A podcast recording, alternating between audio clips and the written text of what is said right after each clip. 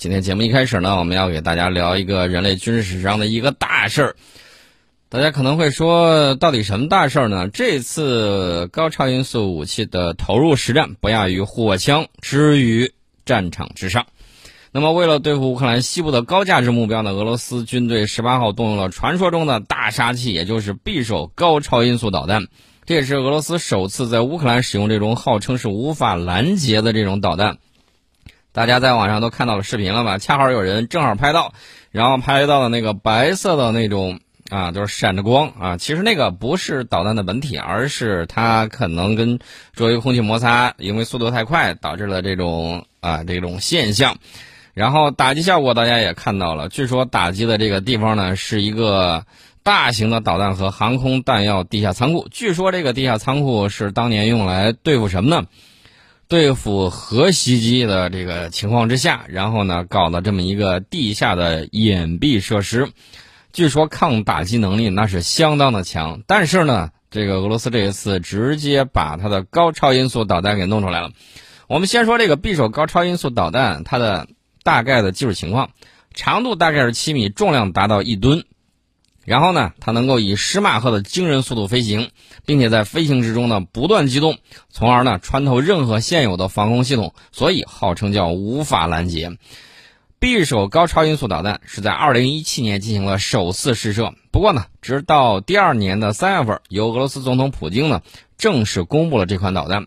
为了搭载这个匕首导弹呢，俄罗斯空军改装了至少两个团的米格三幺战机啊，大家不妨到网上去找一下那个照片，你看一下这个体长七米、重量达一吨的这个大杀器到底长什么样。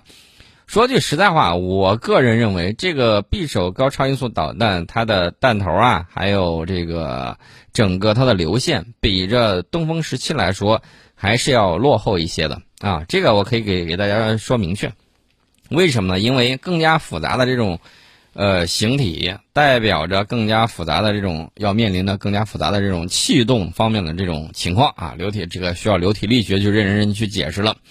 那么俄罗斯改编的这两个团的米格三幺啊，其中有一个团隶属在南部军区，就负责黑海和乌克兰等地；另外一支军团呢，则在北部军区。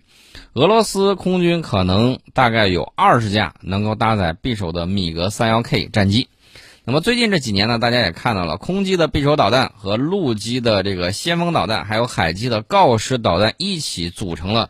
俄罗斯最具威胁的高超音速导弹的这个阵营，这个大家应该看得非常非常的清楚啊。那么匕首呢是可以携带常规炸弹啊，就是常规弹头，也可以携带核弹头。有人可能会说，为啥对付地下掩体不用那个炸弹之爹呢？啊，就是美军不是搞出来一个炸弹之母吗？炸弹他娘。啊，这个比较大个儿，然后俄罗斯搞出了炸弹之父，就是炸弹之爹。这个炸弹之爹呢，比炸弹之母个头还要再大一些。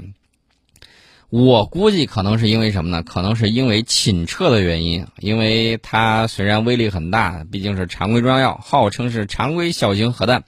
呃，但是呢，威力还是在对付地下掩体的时候可能要打一些折扣。那么，我们看到俄军在此时亮出的这个大杀器啊，我觉得按照俄罗斯专家的说法，是人类历史上第一次在实战之中投入高超音速武器。我们再回顾一下社交媒体上流传的那个视频，因为导弹以极快的速度掠过天际，随即远处传来巨大的爆炸声响。俄军呢也发布了由无人机拍摄的匕首导弹命中目标的场景。那么这个匕首导弹呢，怎么讲呢？我们还是要聊一聊，因为它跟这个战场局势发展有密切相关的地方。遭到匕首导弹攻击的是弹药库，二十号攻击的是燃料基地。同时呢，这个时候俄军没有闲着啊，他出动了战斗机和巡航导弹，摧毁了乌克兰西部的战斗机维修基地。那么这些举动呢，都非常的具有针对性。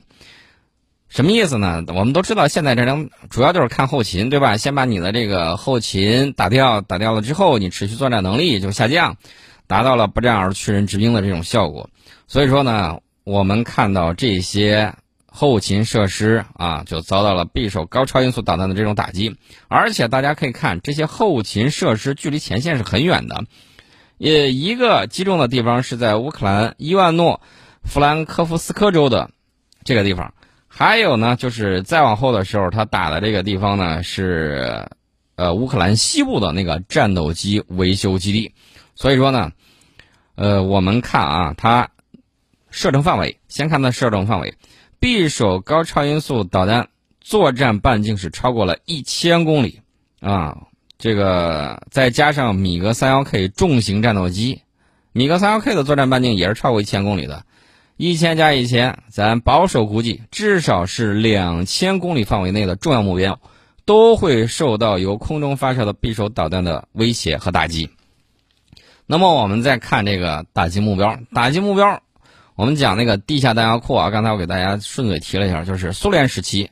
用于存放核武器的地下设施，这个地下设施非常的坚固，然后呢，它是具备抵御重型钻地炸弹甚至核弹头近距离爆炸的这个能力，因此巡航导弹和普通炸弹呢是无法对其实施有效的摧毁。那么匕首高超音速导弹呢，因为速度很高，我们都学过这个动能的这个公式啊，知道这个。动量起来了之后，主要是速度和质量嘛。这个速度一起来了之后，凭借着这种极高的速度，就可以对钢筋混凝土的这种坚固工事进行效果非常好的侵撤作用。然后呢，俄军也可能会，对就是通过这次发射啊，来检验一下我这个高超音速武器对于地下目标打击效果到底怎么样。那除此之外呢，大家注意，前些年的时候，西方啊一直对俄罗斯的高超音速武器。保持怀疑、贬低的这个态度，那么法国国际广播电台就一直就在讲啊，说这个什么，西方军事专家认为俄罗斯夸大了匕首高超音速导弹空对地武器的这个能力，云云，反正说了很多，呃，而且呢，西方持续向乌克兰运送了各类的这种防空武器，波兰在。呃，是部署了美国的 S 三百远程防空系统。前两天大家也看到了，这个美国还去鼓动土耳其的埃苏丹说：“你看，你不是整了一个 S 四百吗？要不你给乌克兰吧？”哎呦，我心说，这到底是怎么想的呢？为什么会想到如此诡异之招呢？呃，看来土耳其跟美国还是有一定联系的啊。我也听说有一些人在战场上缴获了一些 MP 五，土耳其造的。那到底是怎么样一个情况呢？反正土耳其呢，过去曾经跟俄罗斯在历史上打了好几百年的这个仗，有一些地方呢也是从土耳其手里面夺得的啊。所以说历史的这种恩怨呢啊，再加上最近一段时间，大家也看到最近几年，埃苏丹成功躲过了美国的这种斩首行动啊。这个当然呢，他还是要为土耳其去谋利的。至于土耳其的国家利益是什么，那当然是在。在什么呢？在这个十字路口，在欧亚的十字路口，充当它相应的角色。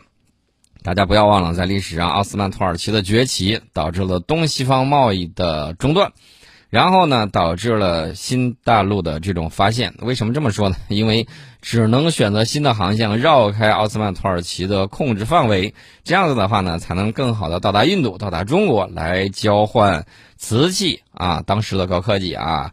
这个茶叶、丝绸等等中国产的这个物品，然后呢，促进了世界地理大发现的这种发展。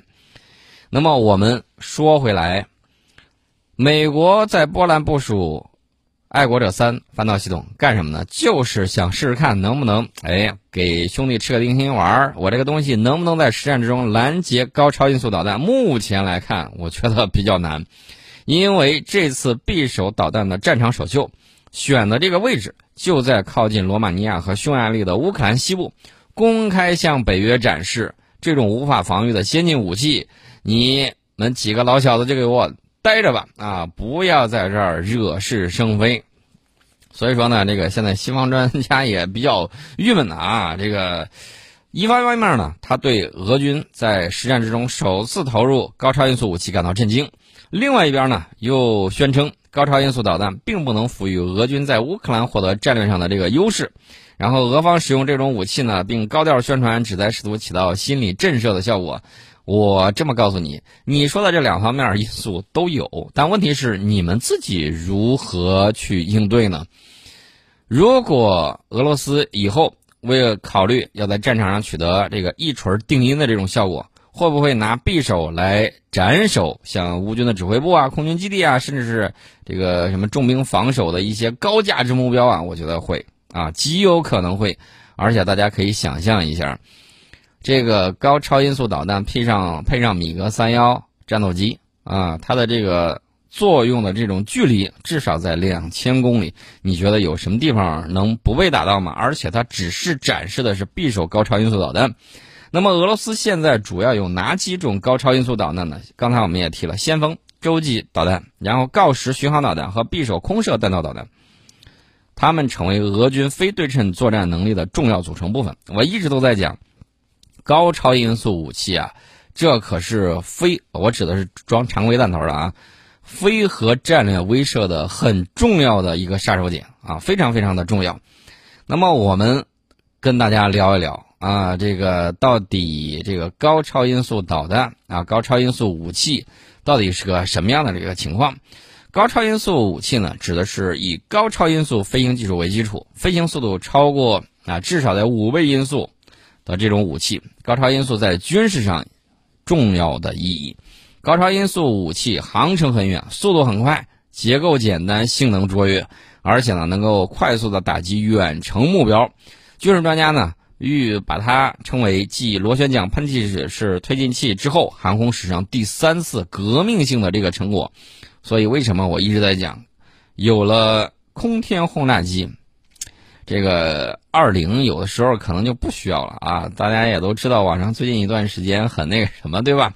我也跟大家讲了我的看法，我的看法是，有了这个新的，好比弹电弹之于蒸弹一样，有了电弹。为什么还要征弹呢？对不对？如果效果更好、效率更高、弹射的这个范围可调，然后变化幅度比较大，那当然选电弹而不选征弹了。这就是我对它的这种理念啊，把它推到这个轨道啊，轨道轰炸机或者说这个空天轰炸机方面，我个人更青睐于空天轰炸机。那么高超音速武器呢，主要包括了高超音速制导的这个炮弹、侦察机、巡航导弹、钻地弹、轰炸机等等等等。呃，大家还记得不记得我们这个试射五十次高超音速滑翔弹啊？当时是飞龙在天啊，留下的那个云。当时我就跟大家讲，哎呀，我们这个东西可是很先进啊！我告诉大家，这个东西先进在哪里？我们在二零一几年，我至少是二零一四年以前啊，我们曾经成功试射过。二零一四年是试射了第二次啊，成功试射。那我要告诉大家的是，二零二一年的十月二十一号。美国国防部在阿拉斯加太平洋航空港发射场进行的一次高超音速滑翔体发射测试，是以失败告终的，而且是三连败。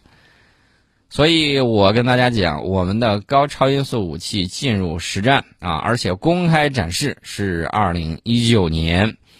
那么我们可以算一下这个时间，我们领先了它多少年啊？大家可以看一下，领先了它多少年。那么，美国的高超音速武器呢？虽然玩的很早啊，我要告诉大家，它可是玩的比较早的。它早在什么时候呢？早在这个二零一三年就开始研发这种武器。那么，它的这个设想呢是速度五马赫啊以上，然后装备这个诺斯罗普格鲁曼公司的超燃冲压发动机，使用碳氢和空气混合燃料，这是当时他们的这个想法。啊，然后呢，他刚开始是安排运输运载机去测试啊，选择了 B 五十二 H 轰炸机。那么雷神公司呢，二零一九年的时候跟那个诺斯罗普格鲁曼公司进行合作研发，生产供高超音速武器使用的超燃冲压发动机。在二零二零年的时候，美国测试的时候就发生了事故，这个导弹呢是意外脱离这个 B 五十二啊，及时销毁。据说这个美国正在研制有四个高超音速导弹项目，发生事故的导弹是洛克希德马丁公司研发的。美国在高超音速武器研发方面是落后于俄罗斯的。早在冷战时期，俄美就开始研究高超音速技术，但是因为技术的限制啊，没有任何实质性的这个成果。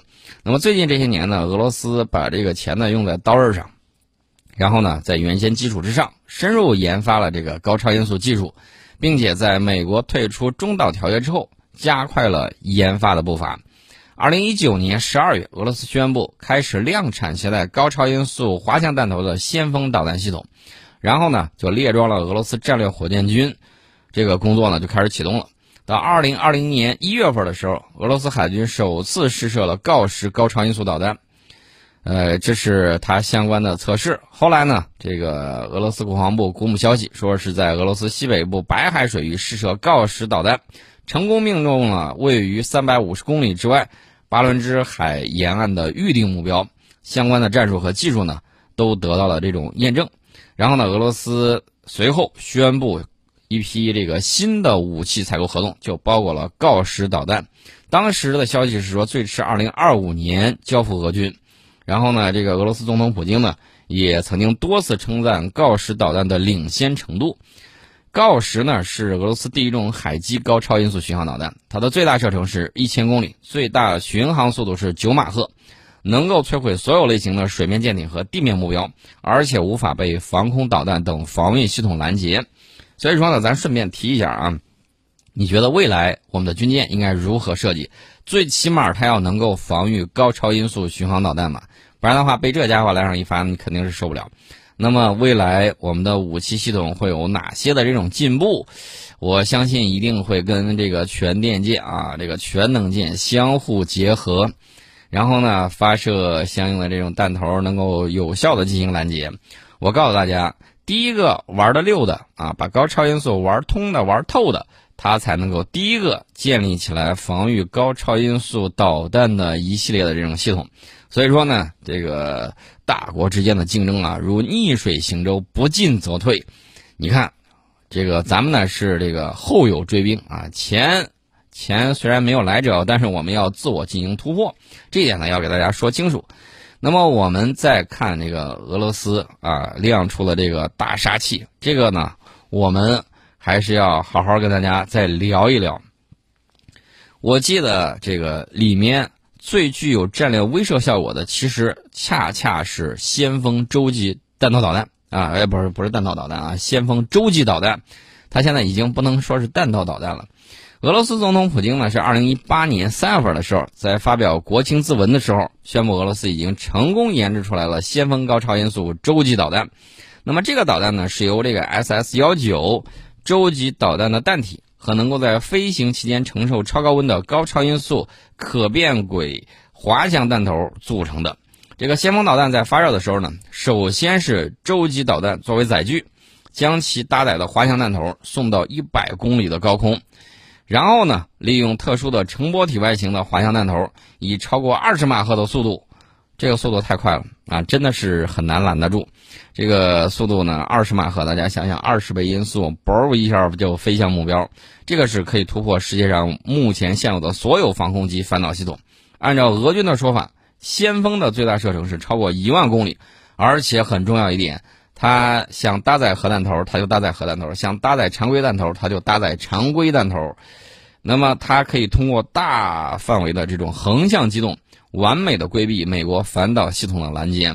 所以说，美国现在呢，在明眼人眼里面，基本上它的防空系统处于裸奔状态啊，大概就是这么样一个效果。所以说呢，美国也不是特别敢把俄罗斯逼急。你看，他老在煽阴风点鬼火，但是他就是不往前凑。有人说，呃，人家要求他来射禁飞区吧，嗯，不行不行不行。然后有人说，这个你来派兵，嗯，不行不行不行。这个他只说，兄弟你上啊，我给你看场子，你赶紧去，我给你这个武器装备，我给你后勤物资，我给你援助，我就是不来啊。然后呢，他还是第一个撤出了自己的这个使领馆以及外交人员，还有自己的在那儿的培训人员，一溜烟跑没影了。所以说，这样的老大，你觉得靠谱吗？好像不是特别靠谱吧。